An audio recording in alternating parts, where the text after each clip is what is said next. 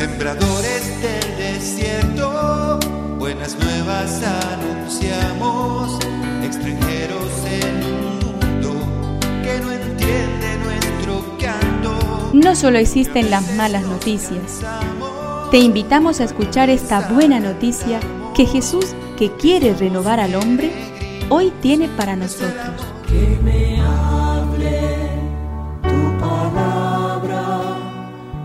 Necesito hoy, Señor, de tu alimento. Hoy en todo el mundo se escuchará esta palabra. Juan 15, 26 al 16, 4. En aquel tiempo dijo Jesús a sus discípulos, Cuando venga el Paráclito que yo les enviaré desde el Padre, el Espíritu de la verdad que proviene del Padre, Él dará testimonio de mí. Y ustedes también dan testimonio porque están conmigo desde el principio. Les he dicho esto para que no se escandalicen. Serán echados de las sinagogas, más aún, Llegará la hora en que los mismos que les den muerte pensarán que tributan culto a Dios.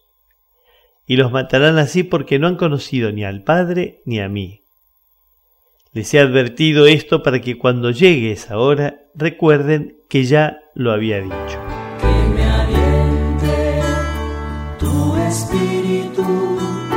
Necesito que me llenes de valor. La fuerza decisiva que posee el cristianismo para comunicar la buena noticia que se encierra en Jesús son los testigos. Esos creyentes que pueden hablar en primera persona y comunicar su propia experiencia. Son los que pueden decir, esto es lo que me hace vivir en mí en estos momentos. En Jesús vivo algo que es decisivo en su vida, algo inconfundible que no encuentro en otra parte no creen teóricamente cosas sobre Jesús, creen en Jesús porque lo sienten lleno de vida.